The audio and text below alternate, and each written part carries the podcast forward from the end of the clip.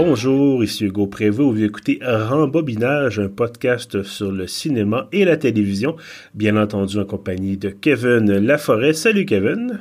Salut Hugo. Alors j'espère que tu vas bien. Oui, très bien. Et toi? Ben oui, ça va bien, malgré, bon, malgré évidemment la crise actuelle, mais bon, on est quand même là pour euh, euh, parler de divertissement, parler évidemment de, cinéma. Épisode numéro 47 aujourd'hui. Euh, qu'est-ce qu'on a écouté cette semaine, Kevin?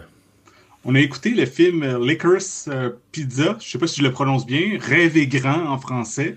Ah, ben écoute, tu vois, je connaissais pas la version française. Je me disais peut-être qu'elle allait nous sortir pizza à la, glisse ou quelque chose. Ou, euh, Ouais, ben c'est ça, ça, ça se traduisait pas de façon littérale, fait qu'ils sont allés ailleurs. Non, voilà. Ben en même temps, le titre est quand même euh, représentatif de ce qui se passe dans le film. Euh, est-ce que tu aimerais, ben, évidemment, sans donner trop de, de parce que le film est bien sûr encore à l'affiche, mais est-ce que tu aimerais nous, nous parler un peu de, de, de ce qui se passe dans ce film-là? Oui, bien sûr, mais en même temps, je pense pas qu'on peut tant divulgacher, vu que on a regardé euh, les deux le film et c'est mhm. un film euh, qui est, oui, qui est imprévisible, mais que c'est pas comme si c'était une intrigue que ah il faut trouver c'est qui le meurtrier ou euh, des grosses surprises. Ce qui est surprenant, c'est qu'il n'y a pas tant d'intrigues, puis c'est comme plein de choses qui se passent sur, j'ai l'impression à peu près un an, mais bon, mhm. allons-y avec les résumés sans, sans parler trop de la fin, disons. Voilà. Alors, ça se passe en 1973 à Encino, dans la vallée de San Fernando, à Los Angeles, en Californie. Et euh, c'est un film, euh, je pense que vous savez que c'est un film de Paul Thomas Anderson qui vient de Los Angeles, qui vient de, qui a fait beaucoup de films qui se passent dans ce, ce lieu-là. On pense entre autres à Boogie Nights, vu que c'est aussi les années 70 en Californie, dans la vallée. Mais dans ce cas-ci, c'est plutôt, euh, c'est pas une histoire de porno, c'est une histoire de, de, jeunes gens, dont un très jeune, euh, Gary Valentine, qui, euh, qui, est au high school, qui a 15 ans, mais c'est pas un ado ordinaire. C'est un ado très ambitieux.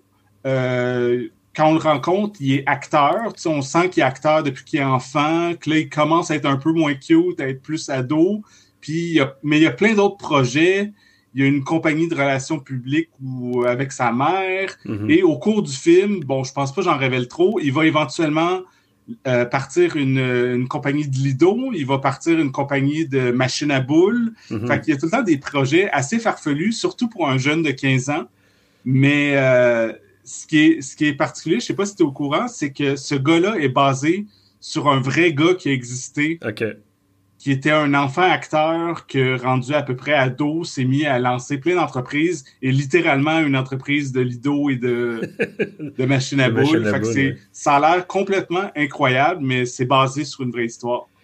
Mais ce qui est un peu plus la fiction, de ce que je comprends, c'est euh, l'autre grande partie du film, c'est que ce gars-là rencontre euh, une fille euh, un peu plus âgée, dans la mi-vingtaine, qui s'appelle Alana Kane, et elle, même si c'est elle qui est plus âgée, c'est elle qui est un peu plus euh, perdue dans la vie. Autant que Gary est ambitieux, autant qu'Alana, elle sait pas trop ce qu'elle veut faire de sa vie. Elle a mis fin vingtaine, on sait pas trop, puis euh, elle a un petit travail, puis elle vit encore chez ses parents, puis euh, finalement, en voyant Gary, c'est comme on a l'impression qu'elle est comme impressionnée par son ambition, mhm. par sa drive, qu'elle se dit Ah, wow, ce gars-là a des projets, et elle se met à devenir son ami et à embarquer dans ses projets. Je pense que c'est une, bonne mise en place. Oui, oui, absolument. Euh, et j'ai trouvé que ce film-là, je, je savais pas quoi m'attendre en fait. Je pense que j'avais même pas. Euh, j'avais brièvement regardé la bande-annonce, mais, sans plus. Et j'avais pas un grand souvenir de cette bande-annonce-là. Peut-être que je l'ai écouté il y a quelques semaines quand le film était euh, allait arriver à l'affiche prochainement. Et euh, donc je commence à écouter le film et ça s'ouvre sur une espèce justement Gary qui euh, est encore justement adolescent, mais qui contrairement à moi, par exemple, est tout à fait à l'aise avec les gens, à l'aise avec les filles. Euh, il drague ouvertement euh, Alena. Puis là, tu te dis, coudon, est-ce que ça va être un film de, de flirt? Est-ce que ça va être un film d'amour adolescent? Puis, parce qu'il y en a eu des, des, des, dizaines, quasiment des centaines même. Et je me dis, bon, est-ce que c'est vraiment... Est-ce qu'on est parti pour des, des sous-entendus, des malaises, des... Puis là, c'est... Finalement, ils finissent par s'embrasser ou quelque chose. Et c'est, c'est pas ça, c'est ça, c'est vraiment j'essaie de décrire ça et j'ai l'impression que c'est à la fois une réflexion sur euh, qu'est-ce que la, quand est-ce qu'on passe de l'adolescence à l'âge adulte, d'un côté, et de l'autre côté, je pense que ça s'inscrit dans une espèce de, de contexte où l'Amérique rêvait encore un peu. C'est les années euh, euh, Nixon et on arrive avec l'embargo, le, choc pétrolier de justement 73-74 et c'est une espèce de désillusion. Euh, des gens qui veulent encore rêver d'une grande Amérique riche et tout ça. C'est un peu la fin de la guerre du Vietnam aussi, même si c'est pas, pas du tout, je pense, euh, mentionné. Mais donc, j'ai l'impression qu'on a, on a ces deux contextes-là qui se télescopent et c'est à la fois un film très euh, enfantin dans le sens que c'est beaucoup, beaucoup justement des jeunes. Euh, Gary se tient avec des, des, des, gens plus jeunes que lui, avec son frère, entre autres. Et c'est encore très la, naïveté de l'enfance. Et de l'autre côté, c'est ça, comme tu disais, Gary qui, ouvre plein d'entreprises. Euh, il a ses entrées au restaurant du coin. C'est comme s'il était un, quasiment, pas un parrain de la mafia, mais quelqu'un de un, big shot. Et il, y a tout ça ensemble. Et quand le, le film s'est terminé, j'étais comme, OK, il y a quelque chose d'intéressant sans être effectivement, comme tu disais, une grande intrigue. Euh, pardon. C'est vraiment quelque chose, c'est une espèce de voyage, j'ai trouvé, euh, à travers un peu ces, méandres-là. Je sais pas que, si tu vois ça un peu de la même façon ou. Euh, oui, vraiment. Puis moi, c'est un de, de mes genres préférés. Les, je sais qu'en anglais, ils appellent ça un, hangout movie. Mm-hmm. Tu sais, que c'est un film comme.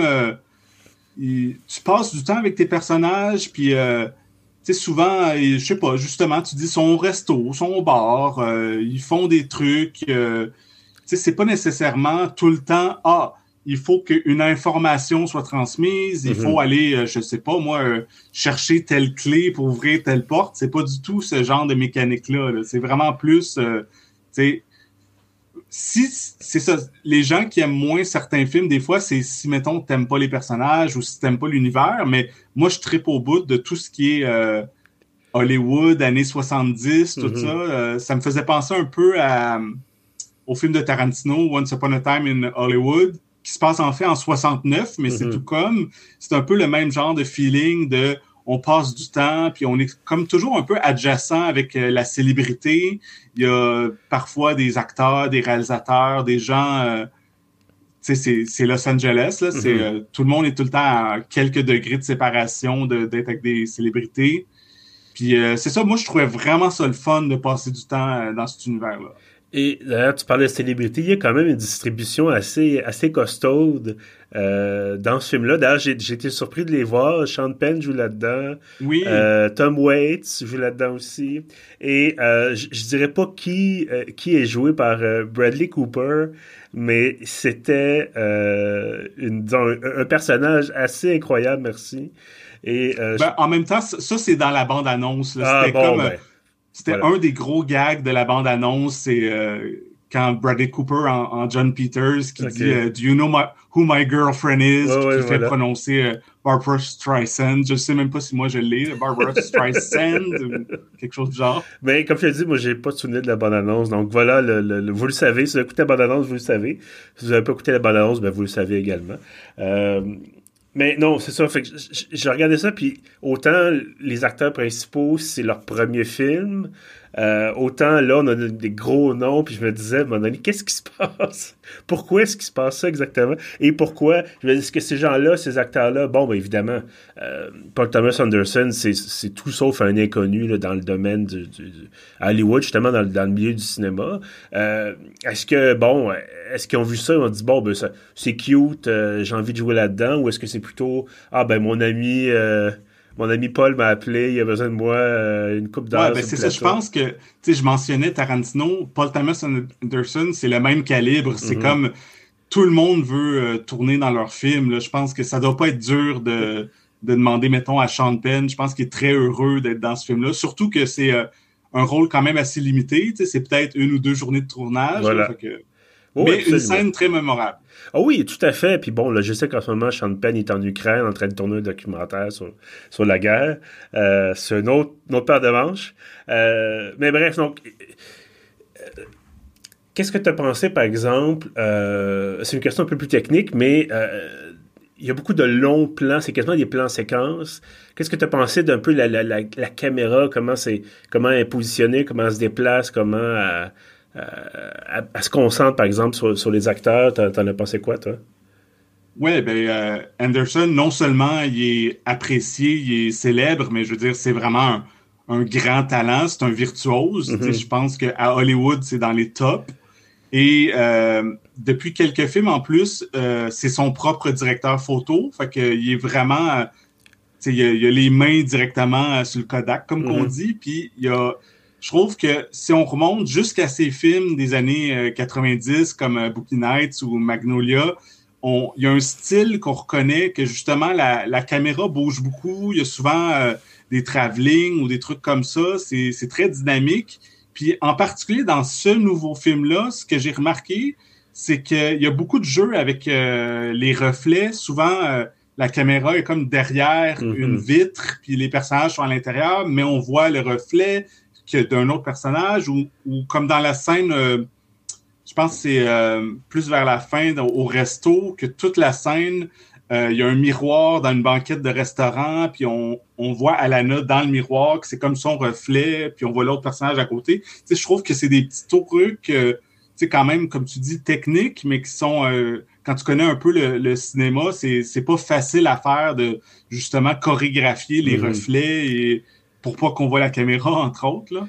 Non, mais ça me faisait penser un peu aussi et euh, Last Night in Soho, que tu as peut-être vu. Oui, oui. Euh, je trouvais que justement de ce côté-là aussi, bon, rendu là, c'est de la composition parce que c'est deux actrices différentes, donc à un moment donné, c'est plus du, montage, ou en tout cas, de la, comme je disais, de la composition a posteriori.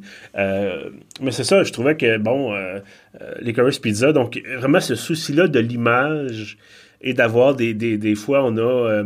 je me rappelle qu'il y a une scène, par exemple, euh, Gary et Alena sont en train de rencontrer l'espèce d'agente d'artiste qui s'occupe de Gary, ou en tout cas s'est déjà occupé de Gary. Et là, euh, quand c'est elle qui parle, plan très très serré, quasiment sur sa bouche, comme si c'était une prédatrice. Hmm. Et euh, retour à un plan plus large pour voir les deux personnages principaux. Et je me disais, t'as pas besoin de donner l'impression plus que ça qu'elle est méchante ou le plan te donne te met déjà mal à l'aise.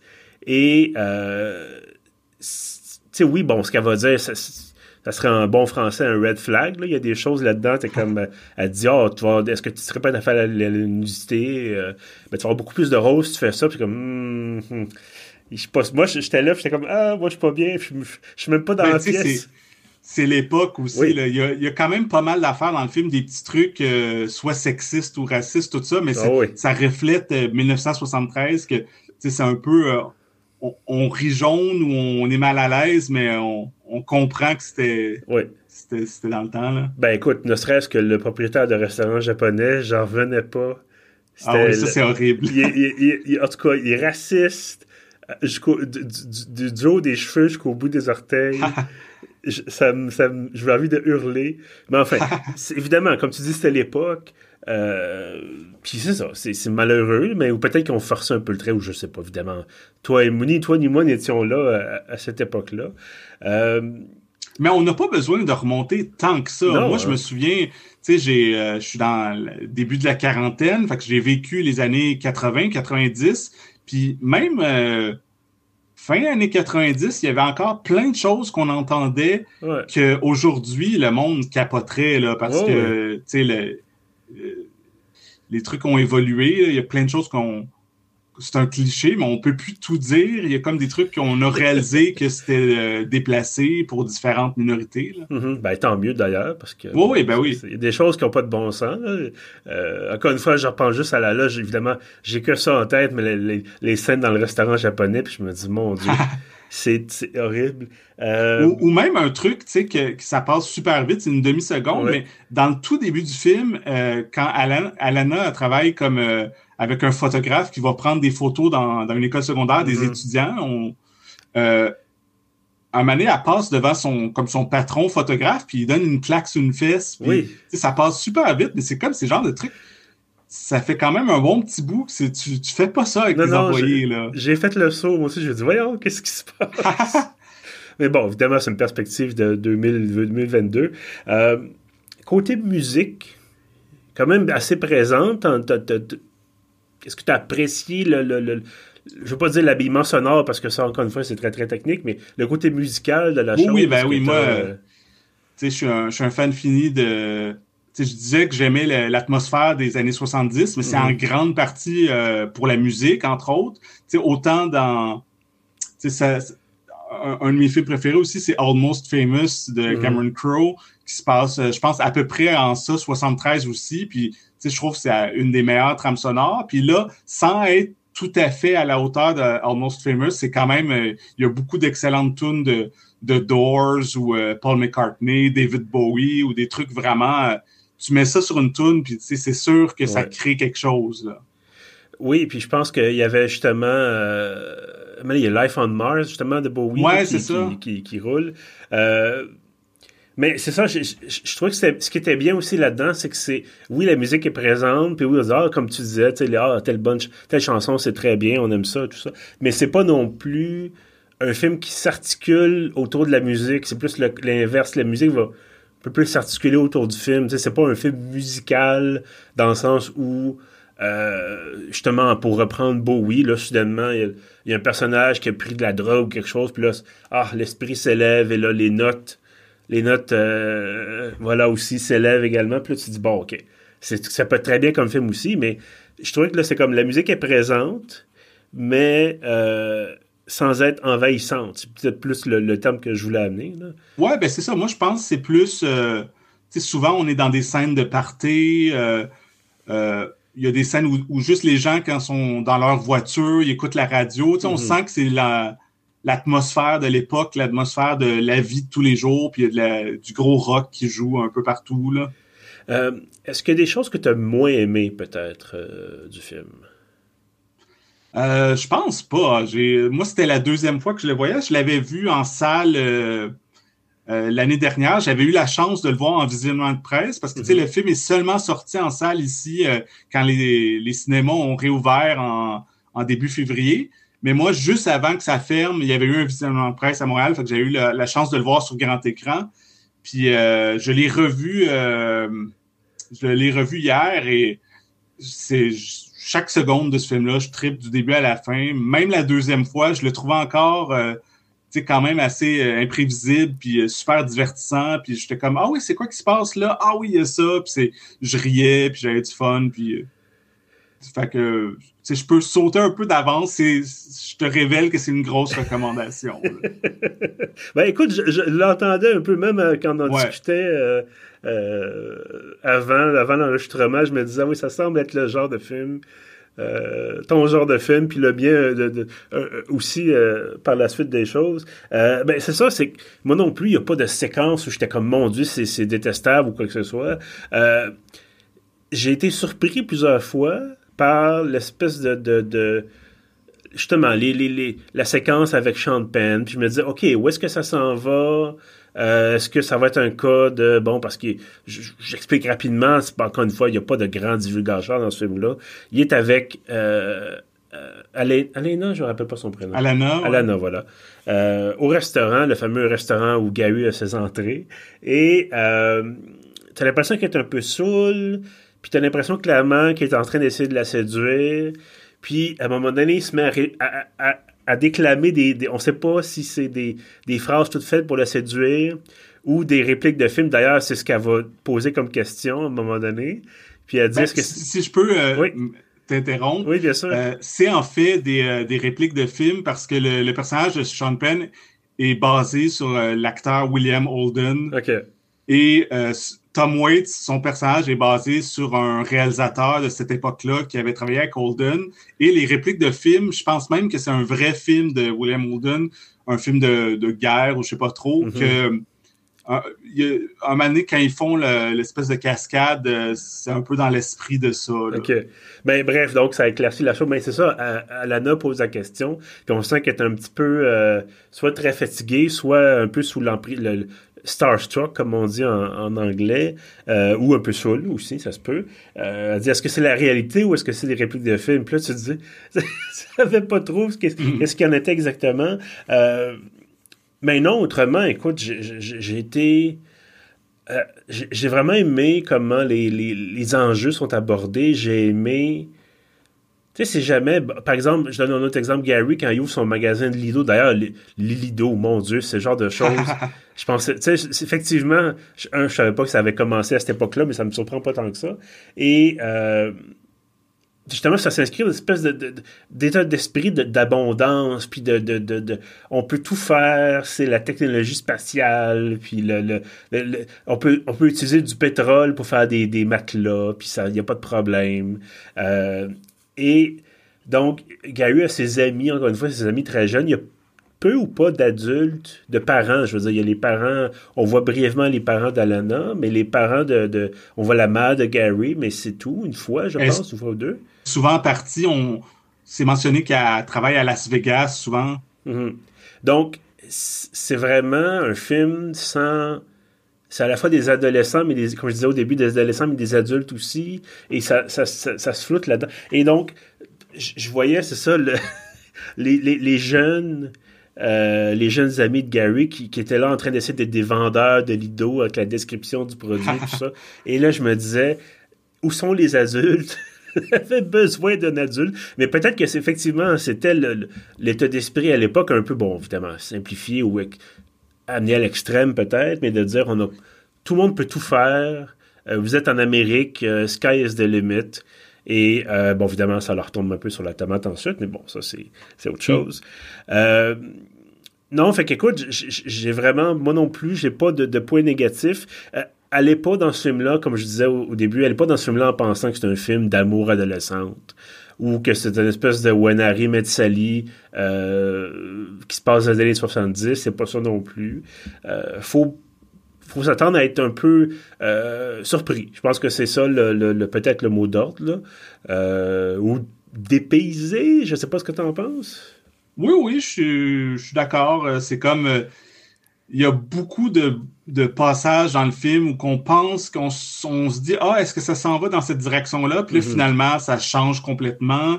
Euh, un des trucs qu'on n'a pas mentionné, c'est que vers la fin du film, il y a toute une trame narrative avec une campagne électorale. Puis ça, ça, sort un peu de nulle part. C'est comme soudainement, euh, tous les jeunes sont impliqués dans, comme bénévoles dans une campagne électorale. Puis il y a comme une petite histoire qui se joue avec ça. Puis euh, oui, c'est ça. J'ai vu ça arriver, puis je me dit, ah, OK, est-ce qu'il manquait de choses à dans le scénario pour, euh, pour rendre jusqu'à la fin, puis on décidé de mettre ça. Mais en même temps, ça amène des, choses intéressantes aussi, puis ça amène d'autres observations sociales sur euh, ce, qui ce qui existait à l'époque. Euh, autre chose que j'ai remarqué, puis c'était rapidement dans, les, dans le générique, Alana, les personnes qui ont joué avec elle, c'est en fait, les personnes qui jouent sa famille, c'est vraiment sa famille. Euh, oui. C'est ça, c'est elle, et ses, elle et ses deux sœurs, euh, ils ont un excellent groupe de rock, euh, Heim, qui c'est les trois filles qui, qui font de l'excellente musique. Et Paul Thomas Anderson a réalisé quelque chose comme au moins une dizaine de leurs vidéoclips. Wow, Il est très ami avec la famille depuis assez longtemps. Et euh, c'est ça, depuis pas mal d'années, tous les vidéoclips qu'ils font, c'est toujours Paul Thomas Anderson qui réalise. Bon, ben écoute, tout est dans tout, comme on dit. euh, ben donc, évidemment, euh, très bonne recommandation de, de, de, la part de, ben, de nous deux, évidemment, de, de chacun chacun d'entre nous. Est-ce que, on voit donc au, cinéma, est-ce que tu as une idée, c'est les, un peu partout? Ben, je sais qu'il joue, il joue au cinéma du parc et sûrement dans quelques autres salles. Puis peut-être même un peu partout dans la province, là. Pas, euh, pas autant que de Batman, là, mais euh, à plus petite échelle, je pense que c'est un film que dans les grandes villes, on peut quand même retrouver. Là. Mhm. Euh, puis il n'est pas sur les plateformes encore, je pense. Oui, oh, mais il, vient de sortir. je l'ai vu sur, tu sais, genre Google Play. Je sais pas s'il si est mhm. sur iTunes ou tout ça. Il est, il est en location ou en vente premium ou je sais pas trop. Là, Si on a plus de de budget à la maison. Voilà, ben, ça peut être une option aussi, effectivement, si on n'a pas, si ben, des fois, son, cinéma local. Euh. C'est ça, si on est en Abitibi, c'est peut-être la seule option. Ben, en tout cas, s'il y en a qui nous écoutent de l'Abitibi, on vous salue. Merci d'être là. Euh, non, bref, trêve de, de, de, de faire des blagues, mais effectivement, euh, donc, Licorice Pizza, à voir, c'est un film qui sort de l'ordinaire, je pense qu'on peut le dire comme ça aussi, mais qui vaut la peine d'être vu. Je pense que c'est vraiment une, euh, un beau projet. Et ce que je trouve intéressant, et même si, bon, mon souvenir des autres films de Paul Thomas Anderson sont un peu flou. D'ailleurs, à ne pas confondre avec Paul W.S. Anderson, qui n'est pas du tout la même personne, ni le même style. Euh, le deuxième a fait Resident Evil, le premier a fait Magnolia. C'est pas pas le même genre. Euh, pas tout à fait, non. Mais ce que je trouvais, puis bon, effectivement, il avait déjà fait Bookie Nights, comme tu disais, mais ce que je trouve bien, c'est qu'il sent bon, il, il filme pas il tourne pas extrêmement souvent non plus. Je pense que c'est son, son à vue nez, son huitième ou neuvième film euh, depuis une vingtaine, depuis une trentaine d'années bientôt. Et euh, donc je me dis, il, prend le temps de faire un projet, euh, il complète le projet, il fait pas comme huit suites de même sujet ou même suite de même franchise. Puis bon, donc c'est pas c'est pas, mettons, un Marvel qui va dire faut que vous ayez vu 25 autres films pour comprendre la référence, une hmm. demi-seconde à la fin, quoi que ce soit. Euh, c'est contenu en, lui-même, et ça, pour ça, je trouve ça très bien. Ça dure à peu près deux heures, et vous avez deux heures de, de c'est ça, l'Amérique des années 70 avec euh, ses rêves, ses excès et euh, son, son, sa, légère chute peut-être vers la fin du film. et ça, c'est ça, ça vaut la peine d'être. Et aussi, peut-être un, dernier truc qu'on peut mentionner, c'est que le film est en nomination aux Oscars comme euh, meilleur film, meilleure réalisation, meilleur scénario. Donc, euh, c'est ça peut être un indice de plus que c'est dans les dans les meilleurs films de 2021. Mm-hmm. Là. Ben, en tout cas, on lui souhaite de, remporter des prix, effectivement. Ça, je pense que ça le mérite. Je, à vue de nez, là, ces genres de choses, euh, évidemment, on a Mais c'est assez relevé cette année. Moi, je trouve qu'il y a beaucoup de très bons films, dont plusieurs dont on a parlé, comme euh, Dune, puis euh. Power of the Dog, puis il y, a quand même eu de, beaucoup de bons films dans la dernière année. Oui. D'ailleurs, ça me fait penser, là, on enregistre, on est dimanche soir, Pig, qu'on a gagné un prix tout à l'heure, un festival dont le nom m'échappe mais bref, euh, meilleur scénario. Euh, donc, euh, pour le film Pig avec Nicolas Cage, dont on a aussi parlé, qu'on avait beaucoup, beaucoup mhm. apprécié. je ne sais pas si Pig est en nomination aux Oscars, par contre. Non, malheureusement. Moi, j'aurais aimé voir Nicolas Cage en nomination comme meilleur acteur, mais ça aurait été mérité, mais malheureusement pas. écoute, peut-être pour sa... peut-être pour son film tiré de Five Nights at Freddy's. bref, merci Kevin d'avoir été là, évidemment, pour euh, parler de, films avec moi. J'espère qu'on se reverra bientôt, euh, parce qu'il sort plein de films ces temps-ci. Et euh, donc, justement, Batman, peut-être qu'on va être un peu, un peu sur le tard pour ça, mais j'aimerais, j'aimerais prendre le, temps de le voir, ne serait-ce que pour ma culture personnelle. Et peut-être qu'on aura l'occasion d'en parler prochainement, justement, pour en, faire une critique, toi et moi. Je sais que je pense que tu en as parlé sur ton site, là, sur Extrabar. Ouais, moi, je l'ai vu, j'ai beaucoup aimé. Si je peux Déjà révélé. Parfait. Ben écoute, on, se reparle rapidement, en tout cas je l'espère. Et euh, bien sûr, ceux qui sont ceux qui sont là avec nous, ceux qui nous écoutent en ce moment, merci beaucoup d'être euh, fidèles au rendez-vous. Si vous voulez écouter euh, les autres épisodes, vous en avez, je pense, quasiment une soixantaine maintenant, comprenant les les rembobinages estivaux. donc, vous pouvez trouver tout ça sur pf.ca. On est également sur Apple Podcast, sur Google Podcast, sur Spotify, sur notre hébergeur Bal Québec. Et en terminant, je vous invite à vous abonner à l'infolettre de pieuvre.ca. Vous allez sur pieuvre.ca, donc voilà, l'adresse est dans le, nom, si on veut. Et sur la page principale, vous avez le formulaire de description, ça prend quelques secondes. Et tous les samedis matins, vous avez l'ensemble de nos contenus, donc y compris bien sûr euh, les podcasts, tout ça c'est livré dans votre boîte de réception. Pour ça, je vous dis merci et à bientôt.